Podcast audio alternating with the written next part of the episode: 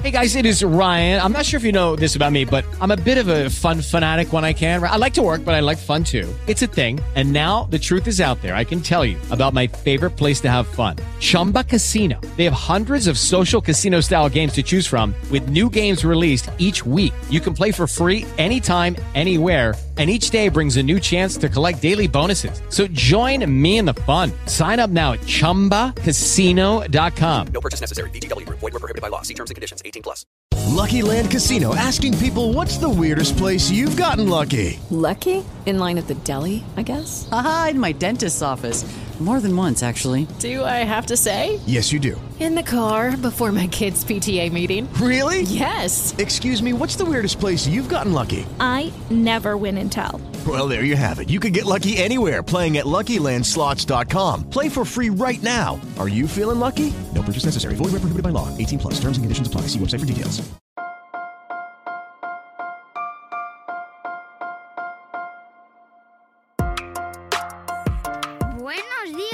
Días, Madre Esfera. Buenos días, Madre Esfera, con Mónica de la Fuente.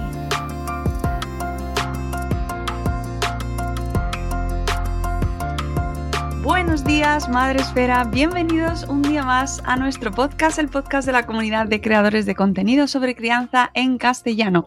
Ya sabéis que en nuestro podcast y en cada episodio intentamos acercaros y os acercamos, de hecho, a temáticas que siempre os van a aportar algo, a personas que os van a enseñar, os van a sorprender, o quizás os enfaden en alguna ocasión, porque mm, esto también, que nos estimulen, que nos, eh, que nos enseñen cosas diferentes en esta tarea tan intensa, tan divertida y tan poco aburrida que es la crianza. Hoy precisamente pues vamos a hablar mucho sobre crianza y sobre ese, esa idea con la que siempre nos levantamos de voy a hacerlo un poco mejor. Hoy puedo hacerlo un poco mejor. siempre hay espacio para hacerlo mejor, afortunadamente, para, para criar mejor y para querernos mejor. Eh, como se llama el libro de nuestra invitada de hoy, Para quererte mejor, que manual con casos reales para una crianza positiva, que ha escrito Laura Cerdán Rubio, a la que damos la bienvenida. Buenos días, Laura. ¿Cómo estás? Buenos días, Mónica.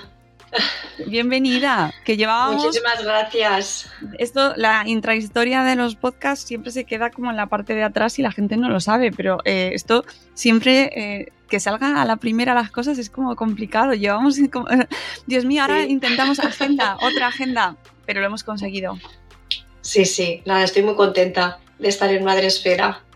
Pues nosotros más de, estar, de que estés aquí con nosotros. ¿Y quién es Laura Cerdán? Pues eh, Laura nace en la ciudad de Barcelona en 1980, casi de mi generación, licenciada en psicología por la Universidad de Barcelona, en psicopedagogía por la Universidad Oberta de Cataluña y posgraduada en neuropsicología clínica.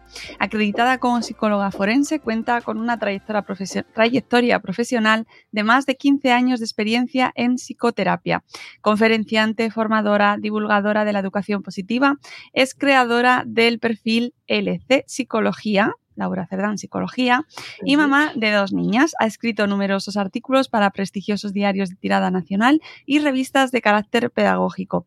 Compagina su trabajo como psicóloga clínica consul- consulta privada en su consulta privada con clases de psicología evolutiva en la universidad y como orientadora en un instituto de formación profesional. Tela, Dicho así, madre mía, qué de cosas, Laura. qué de cosas parecen, ¿verdad? Sí, sí. Y después de la bio así más eh, profesional y más seria que siempre nos incluyen los libros de los autores a los que traemos, y aquí me, me gusta siempre referirme a esas bios que tanto cuesta hacer, que lo sé, Sí, la verdad que sí, ¿eh? ¿verdad? Por eso me encanta Mucho. leerlas, porque es muy difícil condensar en un párrafo Sí, toda una vida. sí. Sí, sí, que se entienda, que, que lo recoja todo. Sí que es difícil, sí que me costó, sí. Hombre, lo sé, lo sé, por experiencia propia es súper difícil. Y ahora, después de esa bio, ¿quién eres? Un poco, cuéntanos quién es Laura Cerdán y cómo llegas a dedicarte a lo que te estás dedicando ahora mismo. Pues mira, yo, como bien has dicho, compagino la docencia con, con la psicología, pero yo siempre cuando eh, me preguntan, desde luego me siento muchísimo más psicóloga. Que docente, pero he de decir que me encanta la docencia. Entonces, yo llevo muchos años en, en consulta, pasando visita, ¿no? Como se suele decir. La verdad es que me encanta, me gusta muchísimo, lo disfruto muchísimo y siempre he tratado tanto a adultos como a niños. Em, lo que pasa es que sí que es verdad que a raíz de la pandemia me planteé dar un poco de visibilidad a mi trabajo en redes sociales, empecé el perfil de LC Psicología escribiendo un poco de todo, pues lo típico, ¿no? De cómo tratar un poquito la ansiedad, el estrés en el trabajo, depresión, un poco de todo, pero me di cuenta de que cuando escribía eh, algún post relacionado con maternidad, me escribían mucho por privado para hacerme preguntas sobre los niños. Y sí que es verdad que en la consulta muchas veces llegan niños, pero muchas veces llegan los padres para hacer preguntas en referencia a sus hijos. Entonces, poco a poco el perfil se fue un poco orientando más bien hacia el tema de los niños, de la maternidad, y de ahí a surgir la idea del libro, que en principio era, yo tenía mucha idea de, o, mucha ilusión por publicar eh, un libro, y de ahí sale, ¿no? Un poco de, de, ese perfil que poco a poco se va orientando hacia la maternidad, pues de ahí dar el salto a, y por qué no, plasmarlo en un libro. O sea que mi primera pregunta que iba a ser, ¿cuál es tu motivación para escribir? ya la tenemos, ¿no? Pues es que siempre había, es un, siempre había querido escribir. Eh, era, la verdad que era un reto, ¿eh? Era un reto profesional, pero también era un reto personal. Entonces yo he escrito mucho para, pues para periódicos, estuve muchísimos años de jovencita al principio de empezar. De hecho, empecé en un, en un diario que se repartía por los institutos de secundaria, que se llamaba Secundaria, y aún no había acabado la carrera de psicóloga. Entonces, eh, publicaba un artículo mensual y hablaba un poco de relaciones afectivos sexuales en, en la adolescencia y así. Entonces, a mí siempre me había gustado mucho el tema de escribir. Yo creo que el perfil de Instagram me dio un poco ese espacio. Vi que tenía respuestas sobre todo lo que te digo, el tema de la maternidad, de la crianza, y ahí pensé, bueno, pues mira, quizá eh, se puede un poco plasmar en un libro, recoger un poco casi... Casi todas es imposible, pero sí he intentado plasmar las dudas más frecuentes de las familias en consulta, que seguramente lo que digo, ¿eh? no es ni muchísimo menos eh, todas, pero sí es las más habituales en la consulta. Un, ya, además de, tu experiencia profesional, ¿te ha cambiado tu visión de la crianza el hecho de haber sido madre? Total, total. es que es un punto de inflexión. Es un punto de inflexión. Mira, te voy a confesar una cosa. Eh, yo veía mucho en la consulta, una cosa que a mí me llamaba mucho la atención era eh, parejas que se separaban o que llegaban al divorcio justo después de tener un hijo. Y yo en mi interior pensaba, pero ¿por qué no lo han pensado antes? ¿No? Es decir, yo en mi Laura, antes de ser mamá, el ¿por qué te aventuras a tener un hijo si no estás eh, convencida ¿no? de cómo es esa relación de pareja o si quieres estar con esa pareja? Y después de tener a mi primera hija, mm, bueno, es como que lo entiendes todo, porque te cambia totalmente la visión, es verdad, ¿no? La maternidad es muy bonita, pero puede ser muy estresante y la llegada de un primer hijo lo pone todo patas arriba y la vida de pareja también. Esta es una de las cosas que a mí me llamaba mucho la atención antes, ¿no? Y sí que fue una cosa como cambiar totalmente, ¿no? El, bueno, lo, lo ves de otra manera.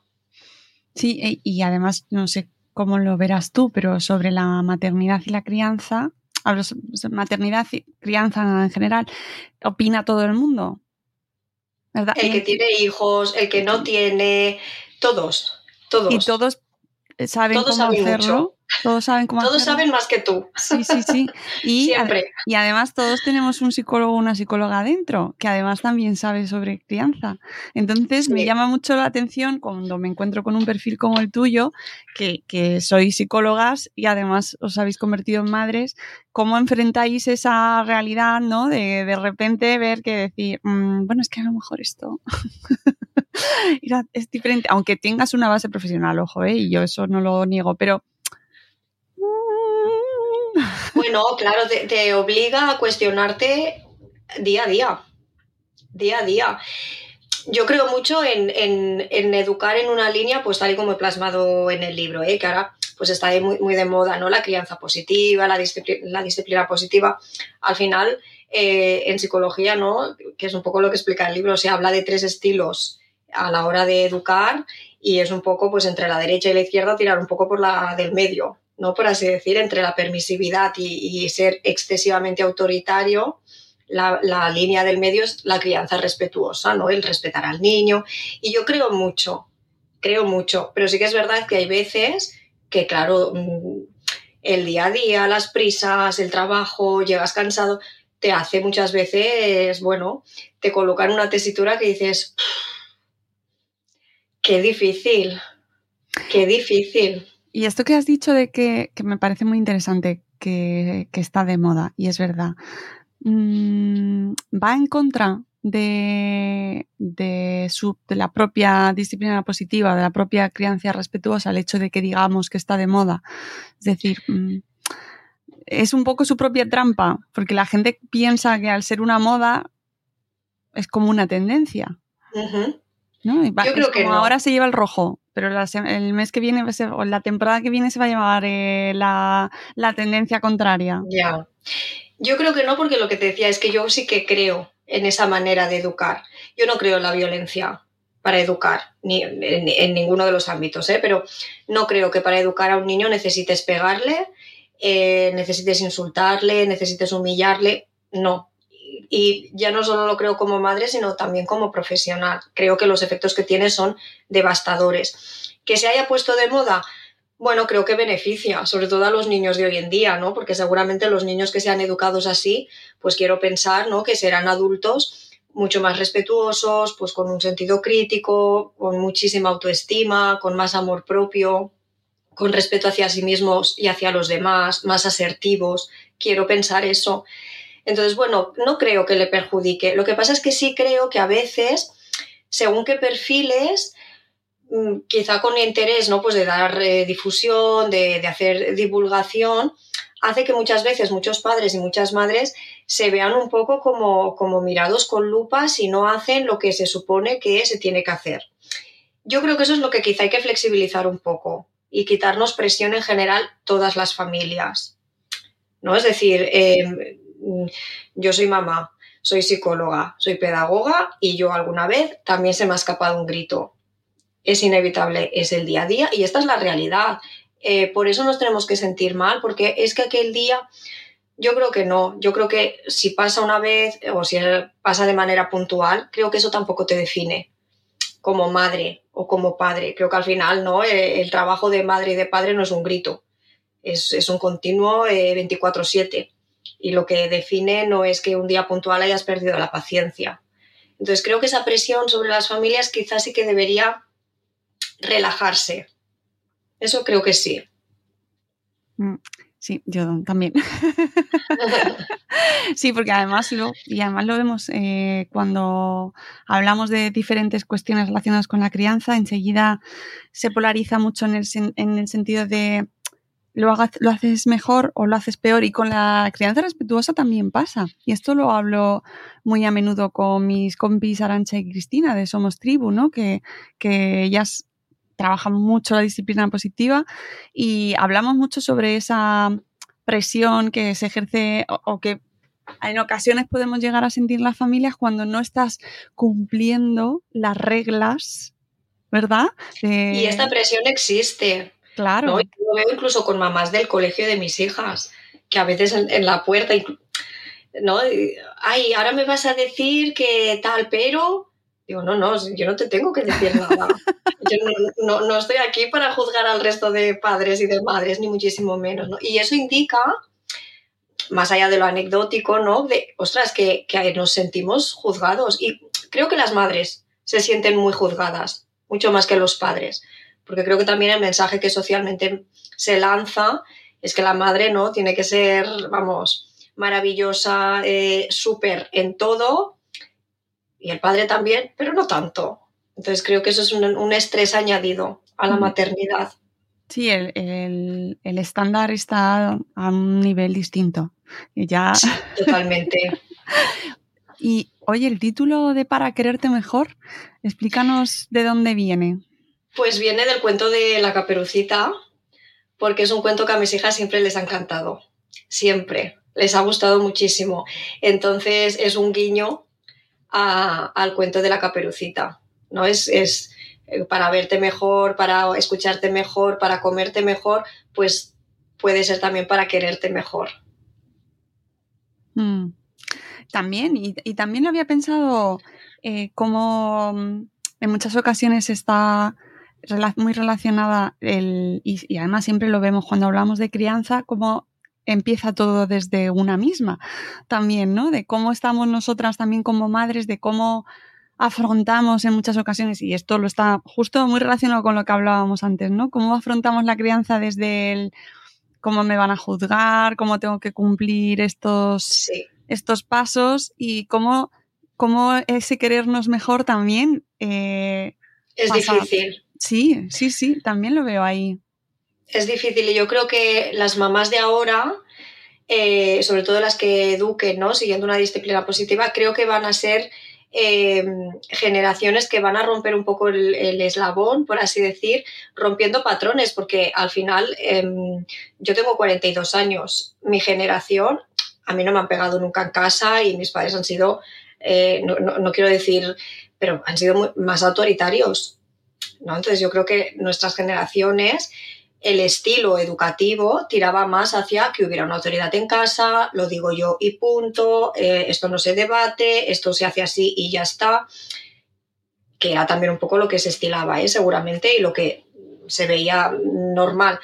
Pero yo creo que ahora, como a lo mejor también se tiene más formación, más información, eh, toda esta información está al alcance, ¿no? porque solo hay que estar en redes sociales, en internet, un blog, una revista, un libro, es mucho más fácil llegar a esta información yo creo que ahora va a haber muchas generaciones de mamás, de papás, que van a romper un poco ese patrón, porque muchas veces educamos repitiendo patrones de lo que hemos visto nosotros en casa o de lo que hemos vivido nosotros de Hombre, pequeños, claro. ¿no? porque al final es nuestra zona de confort, es lo que conocemos y a veces cuesta romper eso. De hecho, hay familias que me lo dicen, ¿eh? Sí, Sí, bueno, sobre todo me lo, me lo repite mucho alguna mamá o algún papá que a lo mejor de pequeño sí ha vivido violencia.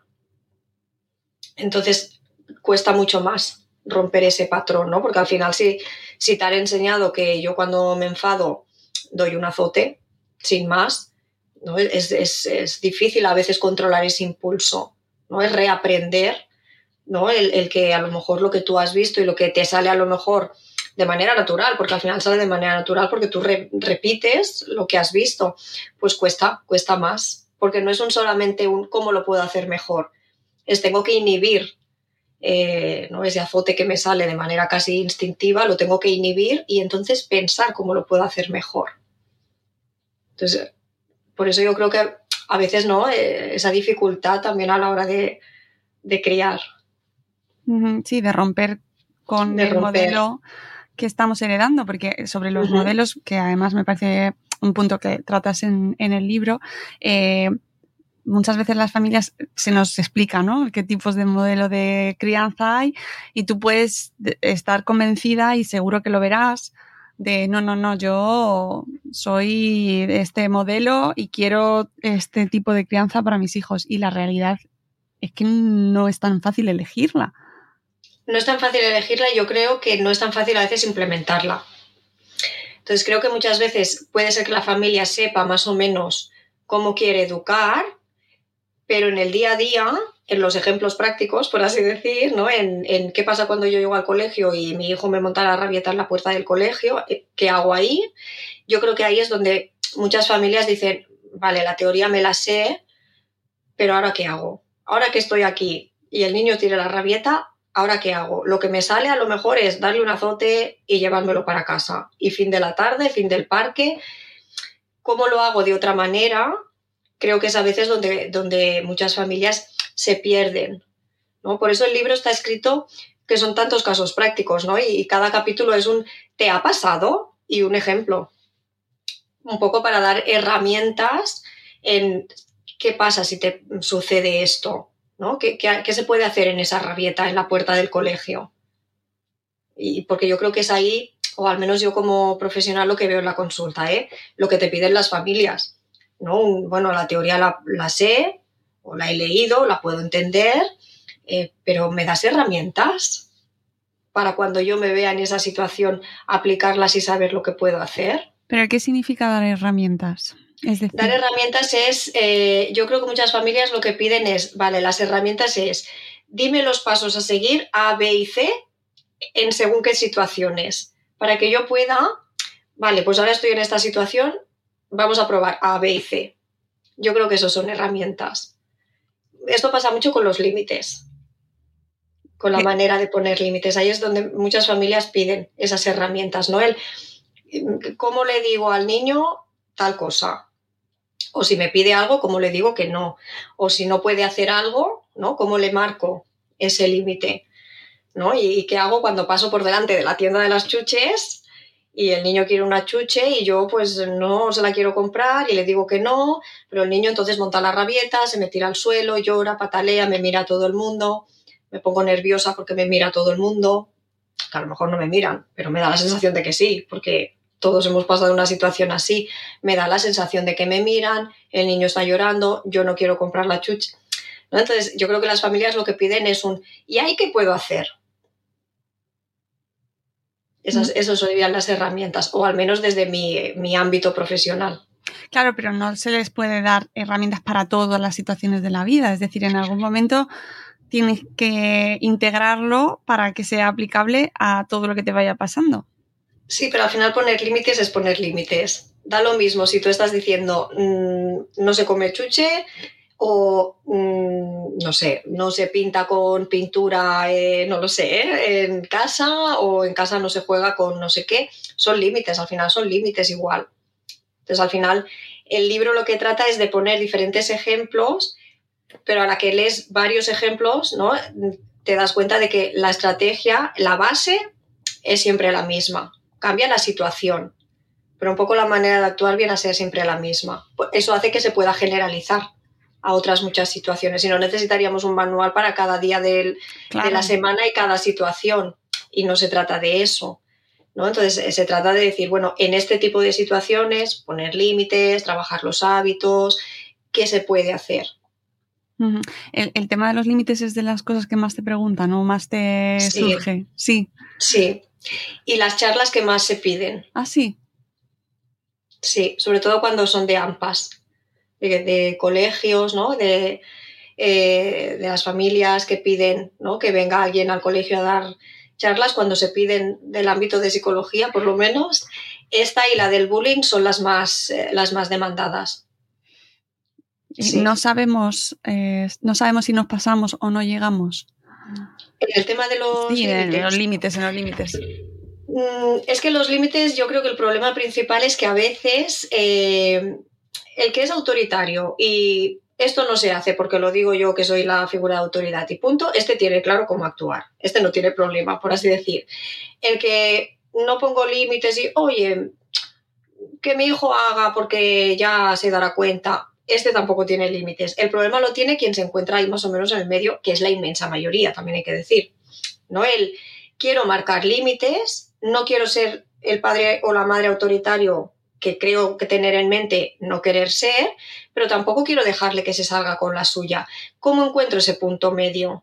¿Cómo marco el límite sin caer en justificarme delante del niño? Y ahí es donde fallan muchas familias, en eh, me justifico delante del niño. Y a veces eso me hace caer en la permisividad. Y ahí hay un fallo. Entonces ahí hay un fallo. Y ahí es donde muchas veces las familias se pierden, por así decir, lo que más cuesta. Eh, mm, sí, porque además mm, es lo que hablábamos antes, venimos de un estilo en el cual eh, todavía hoy se considera en muchas ocasiones el modelo mmm, bueno, pues el que tiene que ser, el que hay, con el que los niños salían como Dios manda y no como son ahora, que es que ahora se lo permitís todo. Eh, pero antes, los de, los de antes sí que eran niños de verdad y no como los de ahora. O a mí me, me dieron un par de azotes y tampoco he salido tan mal. Esta frase la he escuchado yo Siempre. infinidad de veces. Siempre, siempre que... veces. Y, Siempre. Sí, y, y- y además me las dieron bien dadas las dos eh, bofetadas porque me las merecía y, ¿no? y te das cuenta de cómo se ha interiorizado esa violencia. Que es violencia.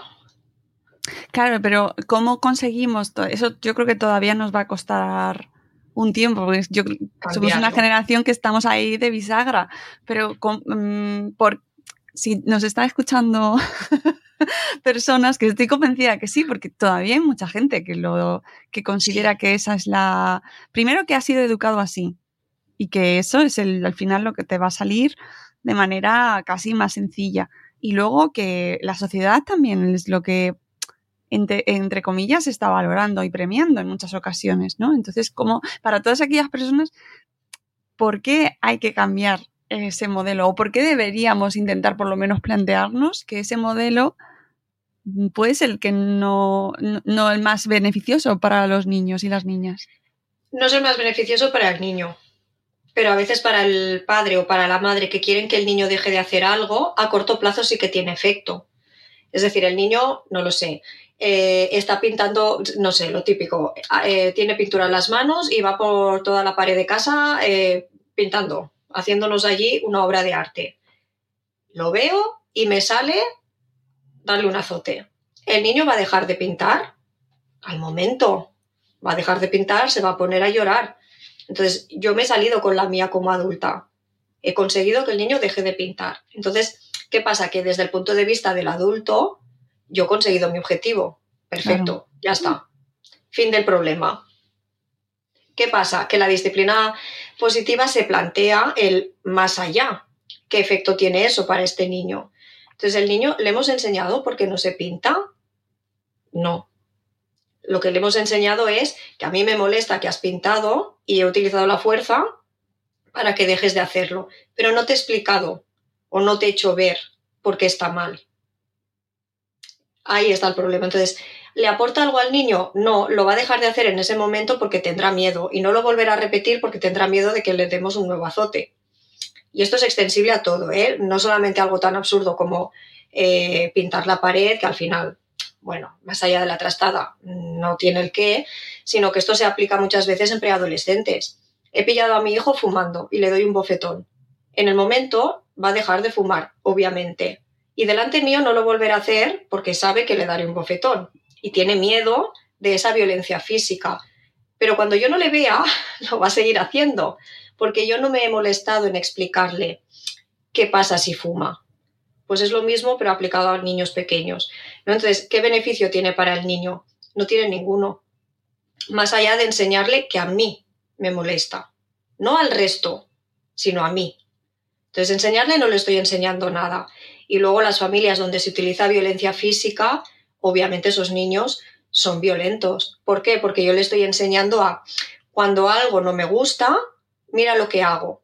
Mi recurso es utilizar la fuerza. Y eso es enseñarles recursos a los niños. Yo le estoy dando ese recurso, le estoy enseñando esa estrategia. Entonces, ¿las cosas se solucionan a golpes? Pues yo creo que, yo creo que no. Entonces, no puedo pretender que luego el niño no pegue en el colegio, eh, no se meta en algún lío, cuando hay mucha violencia en casa. Entonces, a mí me hace mucha gracia a veces las familias que dicen, bueno, es que el niño, no lo sé, me ha llamado la tutora que pega a otros compañeros de clase. Cuando son pequeñitos es normal, ¿eh? cuando hablamos de la educación infantil es relativamente normal, ¿no? Pero cuando ya hablamos de niños de primaria, claro, a ver, eh, si la madre y el padre utilizan esa violencia física, yo no puedo pretender que el niño no replique lo que yo hago en mi casa cuando sale de casa. Entonces, utilizar la violencia no solo no le enseña nada, sino que perpetúa lo que hablábamos antes, ese patrón. Entonces, a ellos no les beneficia en absoluto. Yo creo que esos son los dos principales motivos por los que deberíamos de plantear eh, educar sin violencia. Y utilizo la violencia física como ejemplo, pero la verbal es lo mismo. Sí, es decir, si yo le digo a un niño, le, exacto, ¿no? Si yo le estoy insultando continuamente y le digo es que has pintado la pared y eres un tal, aparte de que voy a minar su autoestima, le voy a hacer sentir mal, este niño se, se va a relacionar de esa manera fuera. Hey guys, it is Ryan. I'm not sure if you know this about me, but I'm a bit of a fun fanatic when I can. I like to work, but I like fun too. It's a thing. And now the truth is out there. I can tell you about my favorite place to have fun Chumba Casino. They have hundreds of social casino style games to choose from, with new games released each week. You can play for free anytime, anywhere. And each day brings a new chance to collect daily bonuses. So join me in the fun. Sign up now at chumbacasino.com. No purchase necessary. VGW Group. Void were prohibited by law. See terms and conditions. 18 plus. With Lucky Land slots, you can get lucky just about anywhere. Dearly beloved, we are gathered here today to. Has anyone seen the bride and groom? Sorry, sorry, we're here. We were getting lucky in the limo and we lost track of time. No, Lucky Land Casino, with cash prizes that add up quicker than a guest registry. In that case, I pronounce you lucky. Play for free at LuckyLandSlots.com. Daily bonuses are waiting. No purchase necessary. Void where prohibited by law. 18 plus. Terms and conditions apply. See website for details. Entonces, no solamente es la conducta que corregimos o no, sino que también le enseñamos con nuestro ejemplo. Y los recursos que estamos utilizando son los que va a tener ese pequeño. Ujú. Ojo porque la- el otro modelo, el permisivo, ¿por qué tampoco deberí- deberíamos eh, caer ahí? Es decir, ¿qué, eh, inconvenientes puede tener o qué perjuicio puede ocasionar a los niños, las niñas? Pues el estilo permisivo es ningún límite. Todo está permitido, ¿no? Por eso se le llama permisivo o incluso a veces en psicología le decimos negligente. Que ya Fíjate. va, ya lleva ahí, Pues, ¿eh? ¿no? Que ya hay, tiene ahí una connotación. Hombre. por- ¿no? Entonces, eh, permisivo parece como que suena más, bueno, como más light. Pero en realidad es un, no hay ningún tipo de límites. Y no pongo límites porque no quiero, porque no quiero tener conflicto con mi hijo, porque me da la sensación de que mi hijo no me va a querer, porque no me quiero enfrentar o porque no sé, que también puede pasar. ¿No? Entonces, em, ¿qué implica para el menor? Una desorientación total. Total. Yo siempre pongo un ejemplo a las familias que un poco lo explico en el libro también, que es que los límites funcionan como las señales de tráfico en una carretera. Entonces, si fuéramos nosotros con nuestro coche circulando por una carretera y no hubiera ninguna señal que nos indicara, pues no lo sé, que hay una curva cerrada, que, ¿no? que la salida de mi pueblo es la número no sé qué, que tengo que ir a una velocidad determinada. Si no hubiera todas esas señales, iríamos totalmente perdidos por la carretera. Totalmente perdidos. No sabríamos dónde girar, no sabríamos si podemos ir más rápido o menos, no sabríamos si realmente hay una curva cerrada y eh, me estoy poniendo en peligro, no lo sabríamos. Esa es la, la crianza permisiva, sería un poco eso. El decirle al niño, mira, tú coge el coche y a circular, sin más.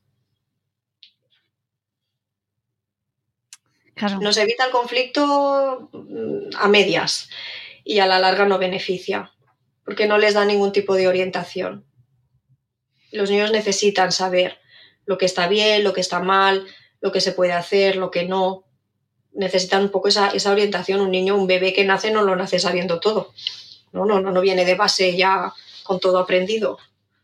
Entonces somos nosotros quienes tenemos que ir diciéndole, pues mira, esto no está bien, cariño, o esto no se hace, o no se habla así a la abuela, eh, o, o no está bien pegarle a otro niño, o no está bien pegar eh, a papá, o no está bien pintar la pared, no lo sé. ¿no? Aquí los ejemplos, cada familia, límites y normas las que quiera. Eh, el, el libro, además de explicarnos los modelos de crianza y, y por qué la crianza respetuosa, la disciplina positiva, eh, o sea, son el modelo que más beneficios aporta, eh, lo vas acompañando con ejemplos reales. ¿Cómo has elegido estos ejemplos? Y si te ha costado mucho, si has tenido que hacer ahí una labor de selección, ¿cómo lo has hecho? No, porque realmente al final, eh, lo que te decía, aglutina dudas muy frecuentes en consulta y los ejemplos podrían ser eh, tanto mis hijas como cualquier otro niño eh, en la puerta del colegio, como cualquier hijo de amigos, como cualquier niño que haya venido a la consulta, porque al final son ejemplos que es que quién no se ha visto en una rabieta. ¿Quién no se ha visto en una rabieta en un sitio público? Eh, ¿Quién no se ha visto en una situación que mamá piensa una cosa y papá piensa otra y no se ponen de acuerdo? Y no hay manera de establecer el límite O quien no se ha visto en una situación de nosotros decimos esto y vienen los abuelos y con toda la mejor intención del mundo nos lo ponen todo patas arriba. Entonces son casos que realmente quien tiene hijos en algún momento es fácil que se, que se vea reflejado. Porque son ejemplos, lo que te digo, ¿no? Un poco sacados pues de la consulta, de mis propias hijas, de hijos de, de mi entorno, ¿no? De, niños que, que, se mueven en mi entorno, en, en lo que te decía, ¿no? Desde la puerta del cole hasta hijos de amistades, pero que a veces me preguntan, ¿los ejemplos son tus hijas? Digo, es que podrían serlo, perfectamente, pero no son ellas en concreto. ¿no? Es decir, es un poco cualquier niño, cualquier niña en una franja de edad de hasta unos 8 o 9 añitos. ¿Cuál es el mayor inconveniente que crees que tienen las familias hoy en día para criar de una manera, bueno, un poco menos estresada? no, y menos bajo, la falta, bajo presión, que estamos todo el la rato. Fa la falta de conciliación, que para mí es eh, inexistente la falta de conciliación para mí es un es la principal traba. Es la principal traba. Porque claro, a veces cuando se dice, bueno, es que antes, bueno, es que antes, pues antes la, figura materna muchas veces estaba en casa y se encargaba de todas esas labores, vamos a decir. Pero hoy en día las mujeres salimos a trabajar y hacemos jornadas laborales igual que lo hacen ellos pero luego además pues está toda la otra parte doméstica, por decirle de alguna manera, y hay muy pocas ayudas, por no decir ninguna. Hay muy pocas ayudas, entonces en muchas familias la conciliación son los abuelos. Y esto dificulta, yo creo que dificulta muchísimo la crianza por un tema de recursos, por un tema de tiempo, por un tema de paciencia, por un tema de, eh, no quiero decir salud mental, eh, pero sí bienestar emocional. ¿no? Es decir, si, si, yo tengo que hacer una jornada eterna de trabajo y llego a mi casa muy tarde y ya no veo a mis hijos y bueno, pues para mí es una traba y muchas familias pasa eso. ¿No? ¿Cuántos abuelos hay? Pues yendo a recoger a los niños al colegio, haciendo eh, tareas que estoy segura de que muchas madres, muchos padres irían a hacerlo, pero no pueden, porque trabajan. Entonces yo para mí, quizá la principal traba es esa falta de conciliación. Pues está complicado eso, ¿eh? Está muy complicado. Está muy complicado. Creo que en las grandes ciudades además es más difícil. Ahora igual me están escuchando según quién y dicen, ¿qué dices? Hombre, Porque creo cada uno que tiene el suyo, claro. Cada uno tiene el suyo, pero sí que creo que en los pueblos se ha mantenido más esta, esta tribu que decías tú antes. Y creo que en las ciudades a veces es más complicado. La, ¿no? Es, es, bueno, la tienes que hacer a lo mejor a raíz de la maternidad. Y creo que en los pueblos a veces ya te viene de antes. Porque al final, ¿no? Las vecinas, todo el mundo está como más cerca. Y en las grandes ciudades, ¿no? Yo recuerdo, yo cuando fui mamá de la primera niña, pues yo no podía llamar a mis amigas a que vinieran a, ayudarme. Porque bastante tenían con lo suyo y porque obviamente no viven cerca, viviendo en la misma ciudad, cuidado. Entonces creo que en los pueblos, obviamente tiene otras desventajas, ¿eh? pero creo que se ha mantenido más eh, lo que digo, ¿no? Este, este espíritu un poco de hacer tribu. Creo que es más fácil hacer esa tribu. La soledad de las madres. Sobre Del, todo, exacto, ¿no? y... exacto. Exacto. Y esto lo veo mucho en la consulta, ¿no? En, en, bueno, en mamás que es a raíz de ser mamás, ¿no? Que tienen que hacer ese grupo de apoyo o, o, o, bien cuando el bebé empieza en guardería o bien cuando empieza en el, en el, colegio, ¿no? en educación infantil, pero es a partir de ahí que tienen que empezar a hacer esa tribu, que luego se crea ¿eh? y, es estupenda y fantástica. Pero creo que muchas veces también al principio, sobre todo de ser madre, es una dificultad añadida. Lo que decías tú, ¿no? Esa soledad de las madres, sobre todo de las madres primerizas y sobre todo de los primeros meses. Sí, que bueno, en parte es verdad que tú lo ves eh, con tu perfil también en las redes.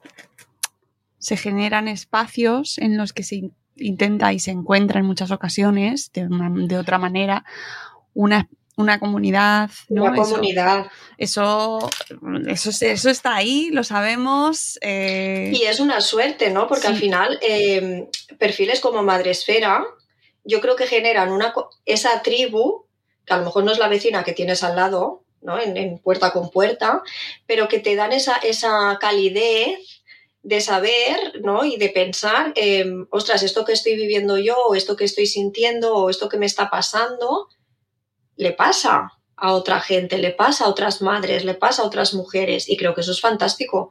Y creo que eso es una labor brutal. Porque creo que es hacer un acompañamiento, que aquí ya sí que hablo de salud mental, que es súper beneficioso para la salud mental, en este caso de las madres. Hablo de las madres porque estamos hablando Sí, de sí. maternidad, pero que en otros perfiles con otras temáticas sucede lo mismo. Entonces, creo que esto es uno de los puntos fuertes de las redes sociales y una de las eh, ventajas, que es poder precisamente hacer eso, ¿no? Crear esta super comunidad donde mucha gente va, va a encontrar pues ese apoyo y esa, y esa eh, tengo una duda, la voy a resolver aquí, o, o simplemente, ostras, mira, esta noticia mm, me había llegado, pero tenía dudas y ahora veo que tal. O esto, mira, veo que no solo soy yo, ¿no? Que hay más madres que les pasa lo mismo, ¿no? Y entonces hacen menos dura esa soledad que decíamos del principio, sobre todo.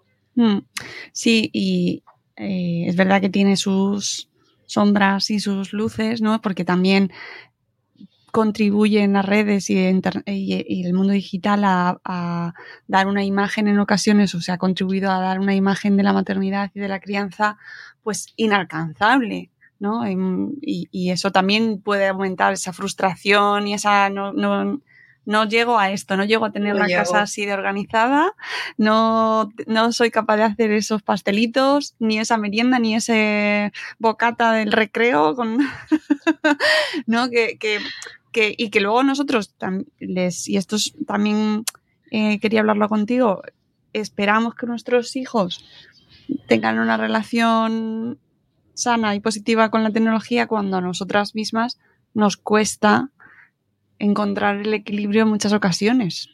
Sí, sí.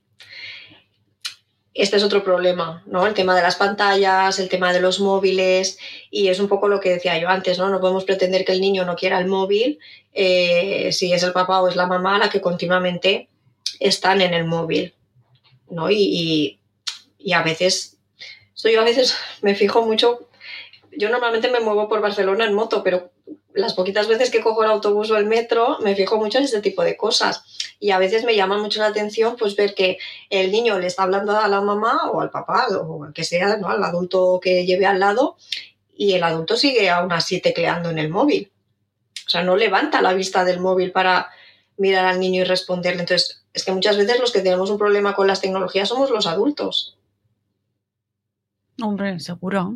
Sí, sí. En cuanto a tiempo, ¿no? De, de pasar tiempo eh, con el móvil, eh, como al uso que se le da, etcétera, etcétera. Y te estás encontrando con que cada vez hay más inquietud en cuanto al manejo de la tecnología y la infancia. Sí, y afortunadamente creo que esto es positivo, ¿no? Que haya esta, un poco esta inquietud de decir, bueno, mm, ¿a qué edad le doy el móvil a mi hijo y, y- y qué hago cuando le dé el móvil? Porque yo creo que el problema no es darle el móvil, ¿no? Y el problema no es, eh, no sé, que, que- se conecten a Internet, ¿no? A veces me- hay algunos padres que me dicen, bueno, ¿y si, y si le damos un teléfono pero que no tenga Internet? ¿no? Porque solo sea de estos de recibir llamadas y tal. Yo creo que el problema es que muchas veces se le da el móvil sin más. Ah, bueno, el niño ya ha cumplido X años, los que la familia considere. Ya está, me despreocupo. Yo creo que ahí está el fallo. Es decir, tú le estás dando un teléfono a un niño, si tiene acceso a Internet, es que le estás abriendo el mundo a todo. Entonces, hay que darle información de qué te puedes encontrar, porque no todo lo que vemos en Internet está bien. Y también hay cosas que no están bien, que no son correctas, que son equivocadas, que son erróneas, que son peligrosas. Y esto un niño con 11, 12, 13 años, pues todavía cognitivamente no está lo suficientemente maduro. Entonces yo creo que antes mm, que plantearse dar el móvil hay que plantearse un qué charla y qué formación le voy a dar a mi hijo. Y cuando tenga claro qué charla, qué formación le voy a dar a mi hijo respecto al móvil, ya me iré a mirar el móvil a la tienda.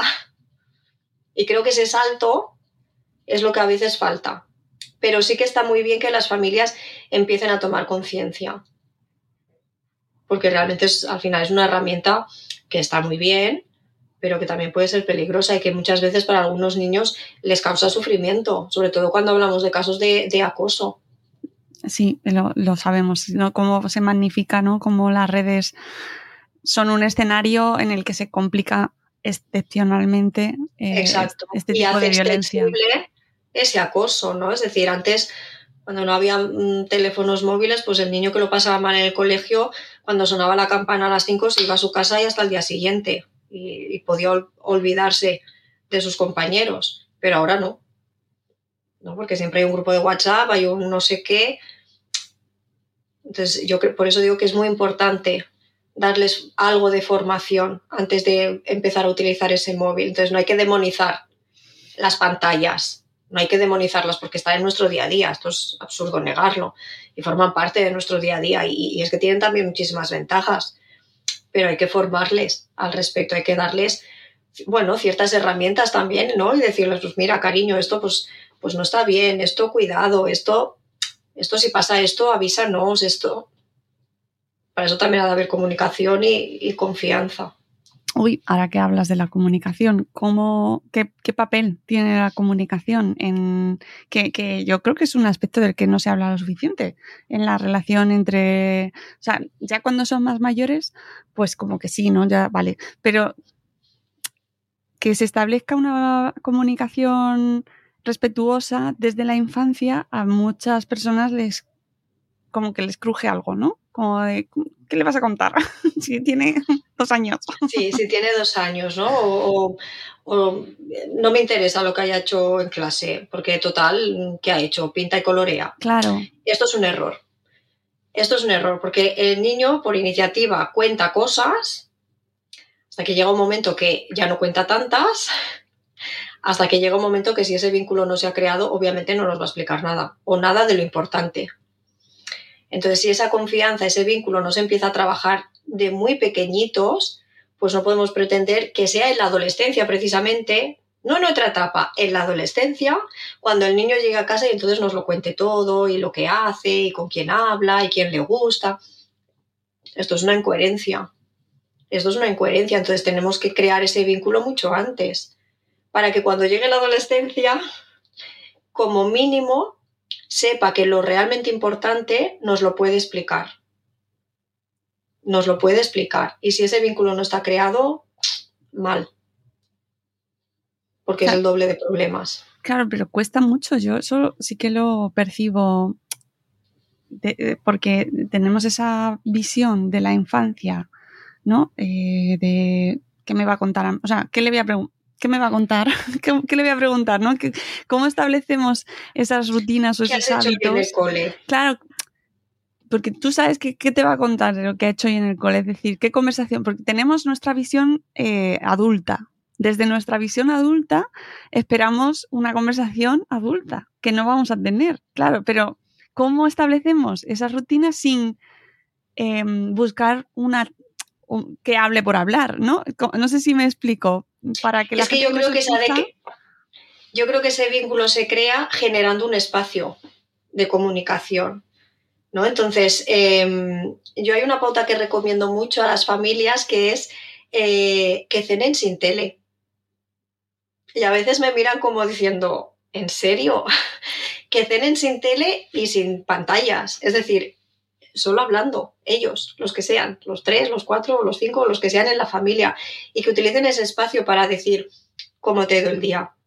Entonces, el primer día, pues a lo mejor el niño no nos contará prácticamente nada, pero cuando cada día cenando, vamos a dejar el fin de semana aparte si quieres, ¿no? Que es así un poco como más tal, pero si cada día entre semana generamos este hábito y se cena, se cena pues lo que digo, ¿no? Sin la tele, sin la radio, sin distracciones y simplemente nos dedicamos, porque total el rato de cenar en el día a día entre semana tampoco nos lleva dos horas, ni mucho menos. Pero si dedicamos ese espacio a, oye cariño, ¿y cómo te ha ido el día?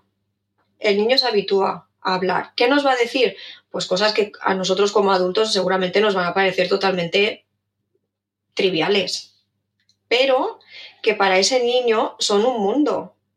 Porque ese niño que está en P4 eh, y hoy jugando eh, su amiguito le ha quitado un juguete y se han enfadado, pues es lo más importante que le ha pasado en el día. Entonces, si le damos ese espacio y le habituamos a que nos lo explique y le hacemos ver que nos interesa, porque obviamente le estamos escuchando, se habitúa a contarnos lo importante. Eso facilita que cuando este niño llegue adolescente, sepa que lo importante nos lo puede explicar porque le vamos a escuchar, porque lo hemos hecho toda su infancia. No va a ser diferente en la adolescencia.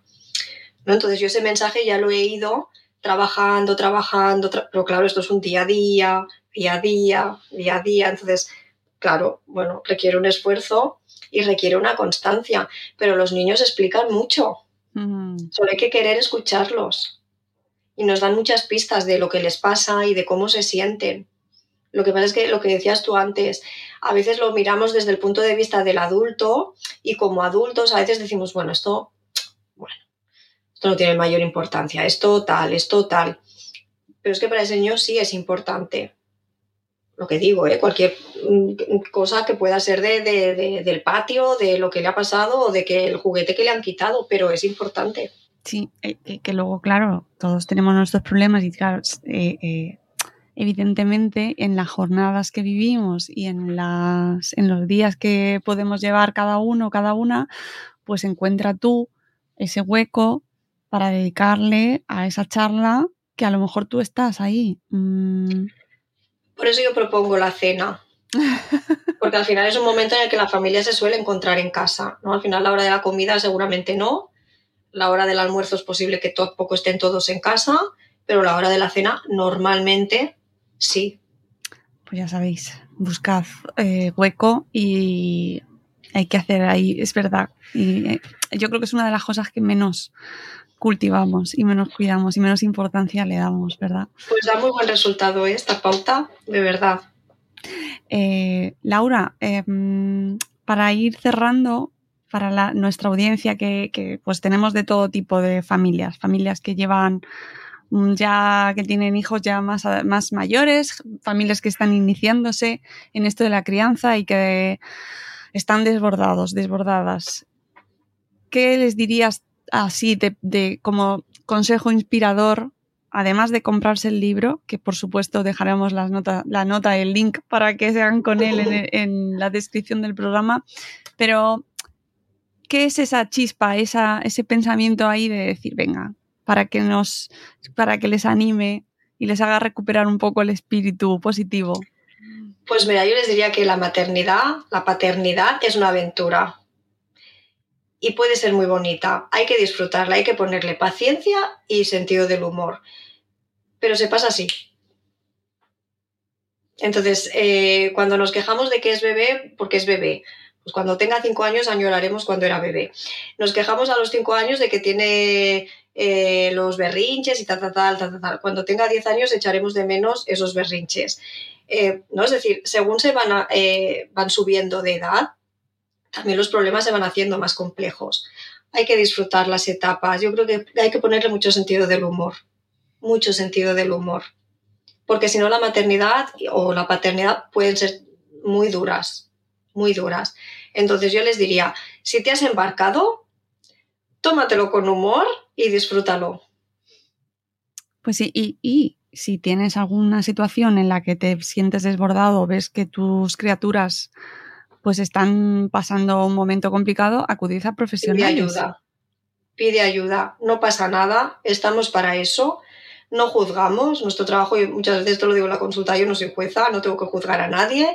Estamos para ayudar, para asesorar, para acompañar, para orientar yo les diría que pidan ayuda.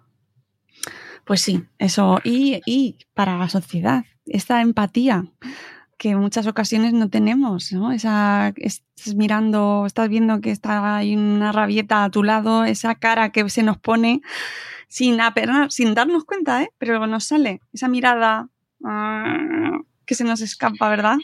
Yo esta veces le digo a las familias, ¿no? Les digo, mira, el que te mira, si ha tenido hijos, entiende porque sabe lo que es. Y si no ha tenido hijos, no ha de importarte su opinión.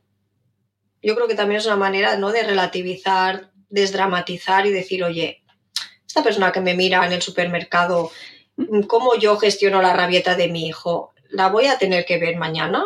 ¿Es alguien de mi entorno? ¿Realmente me importa su opinión? Porque es que seguramente es una persona que se ha cruzado ahí sin más.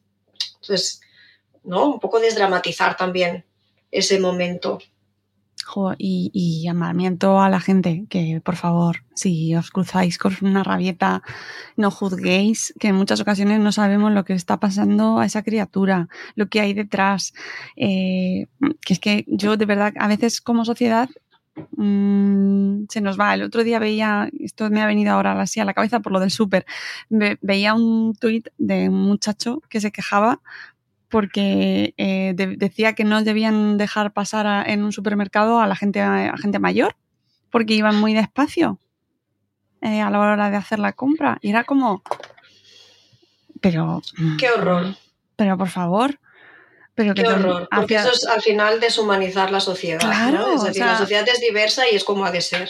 Pero que, que nivel de, de, de egoísmo. Y Total. Que, y de falta de empatía y que es aplicable a cualquier persona que, que, um, que, tiene una circunstancia de vulnerabilidad, ¿no? En este caso, bueno, que, y también yo añadiría muy optimista porque debe pensar que él no va a llegar. Por supuesto, ¿no? Que no va a envejecer, que va a ser siempre así.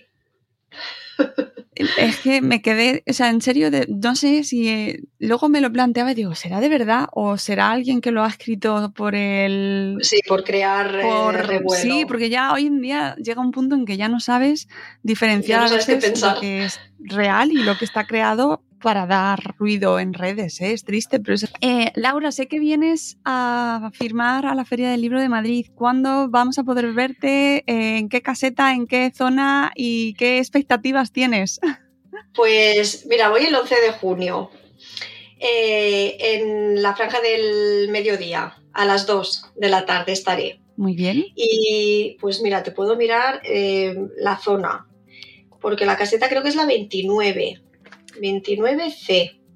Es bloque 29C. Muy bien. 29C. Con la editorial. Cerca de. Sí, con McGraw Hill. Uh -huh. Pues sí, sí. para todos aquellos que estáis, eh, que os gusta visitar la Feria del Libro de Madrid, que es una cita eh, maravillosa y que no se puede perder cualquier amante de, de, la literatura. Y encima, si seguís las redes, si seguís a Laura y es, la, es una oportunidad única eh, para conocerla y que os firme el libro, pues mira, la tenéis aquí el 11 de junio. Laura, espero que vaya maravillosamente, disfrútalo muchísimo. Que no te Muchas gracias. mucho, que no lleva mucho, porque está, está, llevamos unos días que madre mía, la, la, la verdad es que este año está cayendo todo lo posible en, lo, en, la, en, los pobres autores, pero bueno, en fin, que hay que ir a la feria del libro con paraguas, Sí, pero ir. y que mucha suerte, eh, muchas, Muchas gracias, gracias. por acompañarnos. Es un libro súper sencillo para toda la familia, súper ameno, súper accesible, con ejemplos reales para que podáis eh, encontrar en cada una de esas situaciones algún recurso que os va a acompañar, que además eso, como Laura decía, no juzga, que lo hace desde un espíritu muy positivo, desde la empatía, que eso es lo que necesitamos, ¿vale? Salir, sentirte reconfortado, reconfortada en esta tarea tan difícil en ocasiones que es la de criar, ¿no? Que es que sí, es, yo creo que de las más difíciles que hay. Totalmente. Totalmente. Pues Muchas mu- gracias. Gracias Laura, gracias por habernos acompañado durante esta horita. Espero que a nuestra audiencia le haya resultado útil. Como os decía antes, os dejaré la información del libro en las notas del programa, así como el perfil de Laura para que la sigáis. Y nada, que nos veremos en, en- en otra ocasión, seguro, muy prontito. Y tanto. Amigos, Muchas gracias. Adiós. Un saludo. Chao. Adiós.